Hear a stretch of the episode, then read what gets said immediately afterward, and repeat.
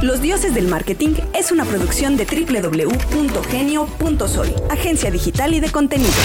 Los dioses del marketing. Continuamos en Los Dioses del Marketing. Mi nombre es Alberto Cruz. Eh, gracias a toda la gente que escuchó el capítulo pasado con Octavio Padilla, socio fundador y director de Seitrack y que sigue con nosotros. ¡Un aplauso! ¡Eh!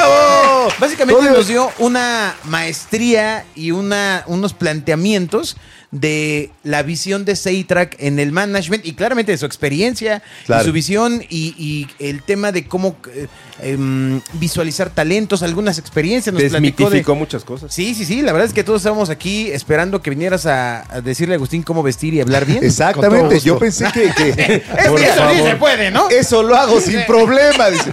Oye, el Eso título gratis. ese de, de socio fundador y director lo usas todos los días No, hombre, en tu claro que tarjeta. no. y No, hombre. te pre- llegas a, a- a la escuela de tus hijos y dices, ah, soy el socio fundador y director. Exacto. No, de hecho, fíjate, es chistosa la pregunta porque yo normalmente afuera en la calle no, no digo exactamente revelas tu identidad no, secreta? No, no, por- es, es muy Porque además todo complicado el mundo decir le, cuando trabajas todo con mundo le pide artistas. boletos. O que eres manager. Exacto. Sí, no, generalmente digo una cosa más genérica que me dedico a los espectáculos y ya. Ya. Al espectáculo.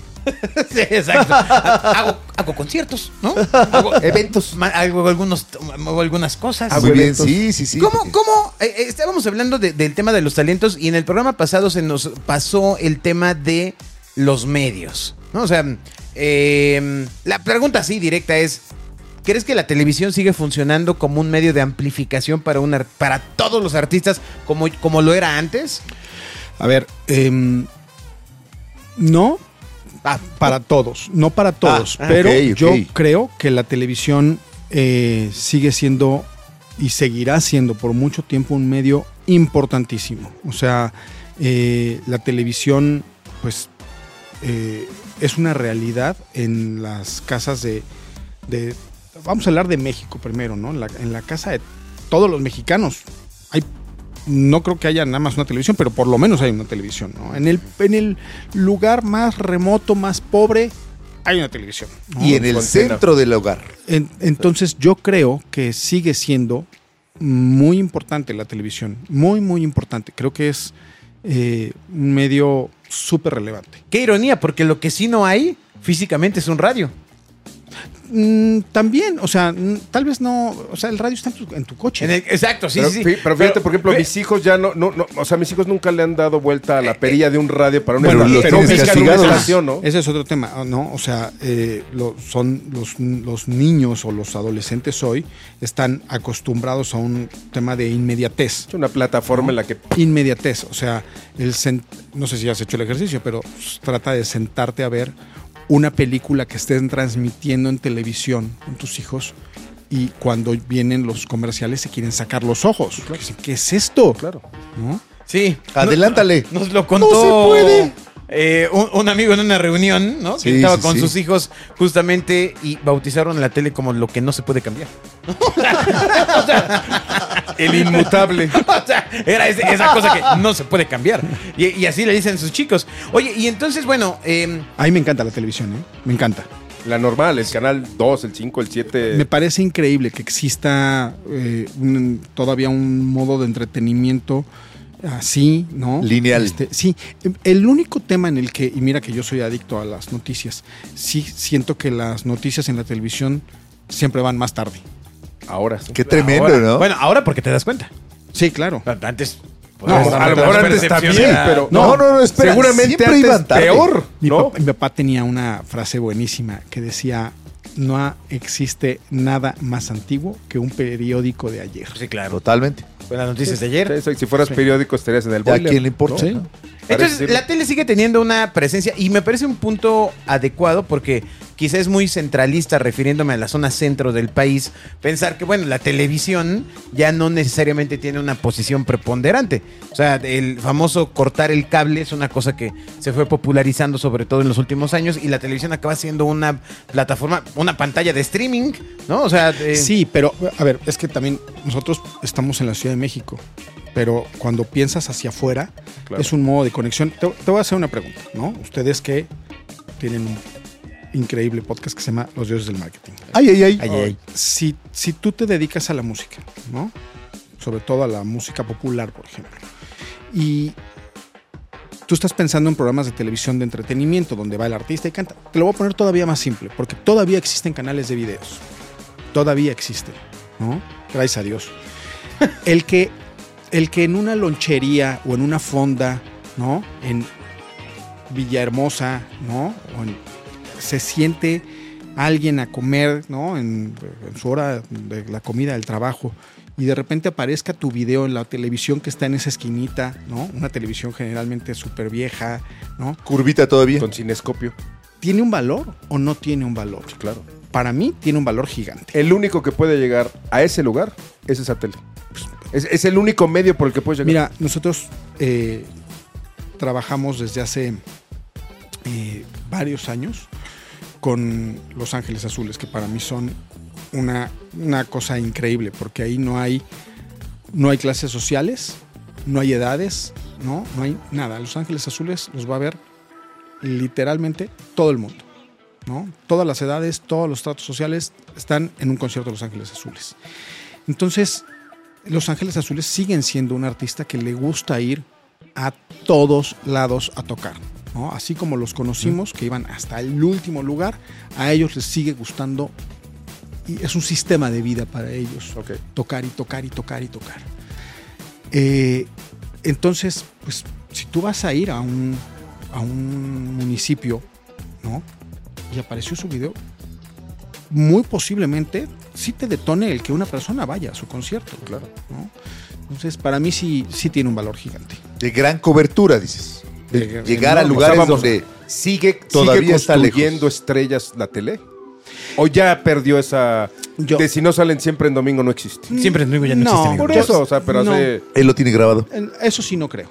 Yo no, no, o sea, creo que las estrellas que sigue construyendo la televisión son más los, los, los hosts, ¿no? Los, Un conductor Sí, o- los conductores, los comentaristas, los, Una ¿no? novela. Este, o de repente alguna eh, en algún concurso de talento, ¿no? Que generalmente, eh, no siempre, porque sí hay, hay eh, excepciones, ¿no? Nosotros trabajamos con algunas excepciones.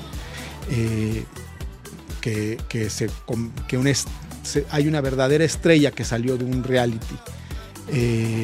Pero generalmente la estrella es el propio, el propio reality, ¿no? Entonces, que la televisión genere eh, un- una, una estrella en la música, hoy eh, no digo imposible, pero sí es muy difícil. Es mucho más fuerte digital. o No, TikTok, pues, vamos, sí, te o construye sea, una es que, estrella. pues, tú- o sea, nosotros que estamos aquí, pues vivimos una época en la que un artista iba a siempre en domingo y al día siguiente lo conocía todo el país. ¿no? sí, o estrellas Sí. de los 80, ¿te acuerdas? Sí, sí, sí. claro. Correo electrónico dioses@genio.fm. Em, hablando de, de tele y ritmos, eh, por ejemplo, tiene el management de Zoé, Sí. ¿no? Este, sí, indudablemente una de las bandas mexicanas más importantes en la escena, con una apuesta musical propia, y propia, porque literalmente no hay nadie más que toque como ellos, No, no se parecen a nadie. ¿no? Sí, soy, suena soy. Eh, ¿Cómo? ¿Aún existe el rock en México? Sí, o sea, da claro para, da para en escena. No es un eh, género que ha ido quedando en desuso.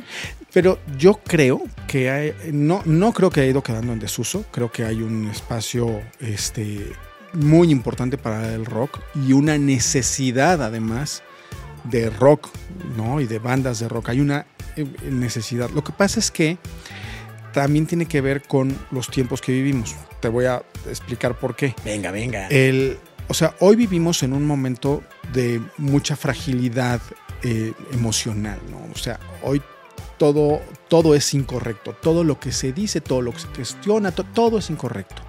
Y el rock por naturaleza Es incorrecto. cuestiona, es incorrecto, queja, es, contestata- grita. es contestata- contestatario, ¿no? O sea, el rock, su naturaleza es esa, ¿no? Entonces, pues hay un choque ahí de, de Entre lo que debe- tiempo en el que vivimos contra la naturaleza del rock, porque el rock no es nada más eh, un estilo de música y una ejecución, es un estilo de vida y actitud, muchas cosas, claro. una actitud, claro, vestir. una actitud ante la vida. Claro. es un deporte. ¿Y no ahí fue el vocalista de Café Tacuba el que dijo que el reggaetón era el nuevo rock? Sí, pero eso es como decir, que en mi caso, los, los 50 son los nuevos 30. Pues, no, sí, no. O sea, tiene, tiene la fuerza Así de un es, agua mineral así es. destapada hace dos meses. Así es. A ver, teníamos la. Oye, es bueno pero- que pero nos el lo rock- platiques porque teníamos por la ahí, ¿no? impresión, dame un minutito. Teníamos la impresión de que los chavos que hoy quieren expresarse ya no ven el rock como un vehículo para expresarse. Sea, pueden tocar urbano, pueden tocar reggaetón, pueden juntarse con sus amigos y tocar, quejan empezar a darle a- a- al, al regional, ¿no? O sea, empezar una banda de rock ya es como para este señor, ¿no? Más o menos, porque si tú vas a, a- a las escuelas de música, ¿no? A las escuelas Sí. donde hay, hablábamos, ¿no? De, de- de carreras de- Ajá, del ajá. entretenimiento, que muchos de esos, de, de esos estudiantes también son músicos, ¿no? Claro. Eh, pues, un, un gran número de ellos tiene una banda de rock. Ok. O sea, no sé si luego continúe, pero por ahí arranca, ¿no? Cuando tú quieres tocar la guitarra, cuando quieres, eres un niño y quieres ser un guitarrista, Toca rock. dudo muchísimo que la gran mayoría diga, quiero ser guitarrista porque me encanta este, este, este esta guitarra de este reggaetón. Sí, güey. ¿no? O del Y guitarrista de con peso respeto pluma. porque a lo mí me toman. gusta el reggaetón. O el ¿no? guitarrista de peso pluma. ¿No? O sea, No, no- no sé, o sea, puede ser, tal Sí, sí, vez, sí, ¿no? sí, pero, yo creo que el origen de, de los que quieren tocar guitarra, es por el Pues, rock. eh, no sé si todos, ¿no? Pero un gran número está en el rock. Pero además el rock es, es de los géneros mucho más icónicos en el que el, el guitarrista, o sea, a lo que voy una vez más, es muy raro que el guitarrista de un reggaetonero haga el show que hacía un guitarrista normal de al revés y con la lengua y gritar. Yo no he ido nunca a un concierto de reggaetón, pero supongo yo... se ve, se se, ve. escucha. No, nunca, Se escucha, nunca has ido a un concierto de reggaetón. Nunca he ido. Pues Bueno. no sabes qué error.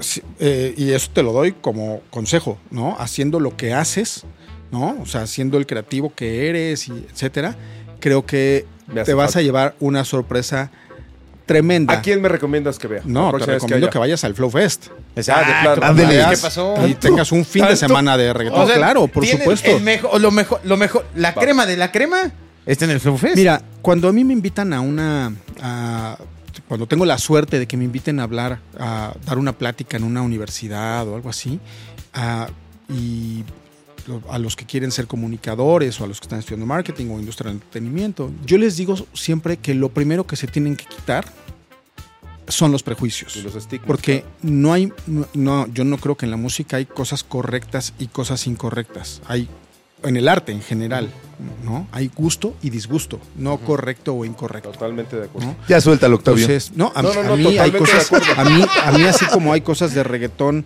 que pueden no gustarme, hay muchísimas cosas de reggaetón que me encantan, ¿no? Y, y de, verdad de casi todos los géneros. A ver, ya que estamos en esa escala, Bueno, la cumbia. ya ¿no? que estamos en esa escala, ya. ¿Qué artistas te gustan además de Elvis Presley? Que digan, no manches, de esto sí soy bien fan. Eh, uy, hay, hay muchos artistas que me Venga, encantan. venga, venga. Muchos. Ba- Michael Jackson me parece un artista increíble. Frank Sinatra me parece un, un artista tremendo. José José. Ah, ¿cómo? José José. Es José José. ¿no? Me parece el cantante espectacular, ¿no? Hay muchísimos. Y te soy muy, muy honesto. Los artistas con los que trabajamos, todos son artistas que me gustan. Todos. Eso está ¿Qué increíble. tal? Eso Ah, está increíble. padrísimo. Sí. Porque habla de la filosofía de la empresa. Tenemos mucha suerte en eso y sí, sí habla de la filosofía de la empresa porque eh, es un negocio que es muy difícil de ejecutar Si, estás, si- si no te gusta, si algo de lo que hace ese, ese artista no te emociona. claro. Sí, porque es una chamba de emoción. Es una o sea, chamba de emoción. por supuesto. Sí, Una ¿cómo, diseñas el show de algo ¿Y que no te gusta? puede hacerlo? Oye, esto no me gusta, pero como sea, le doy. Seguramente sí, yo no.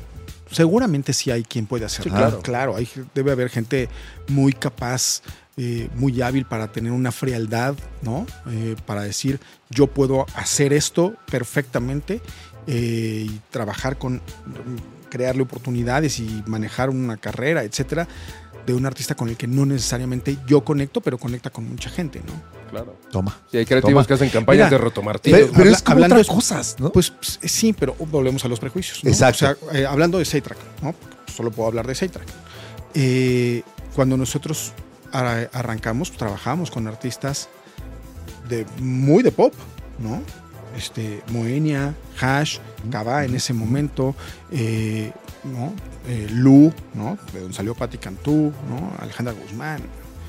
Y, y, pues, cuando fu- filmamos a Zoé, por ejemplo, pues, la gente nos decía, pero es una banda de rock. Ajá. ¿Cómo van a manejar ustedes una banda de rock? Pues igual, mi trabajo está en una computadora, en un teléfono, Ajá, ¿no? ajá. Igual. Y luego con artistas de regional mexicano, ¿no? ¿Cómo? ¿No? Pues ustedes no usan botas y tejana. Pues no, pues yo no soy el artista, ¿no? O sea, ¿qué importa? Claro. Y, y la verdad, ahí sí tengo que decir que, que, pues se rompieron muchos paradigmas que existían, eh, ¿no? De que pues, un manager de rock pues tiene que estar tatuado y tiene que este Totalmente de usar acuerdo. bermudas y Claro. ¿no?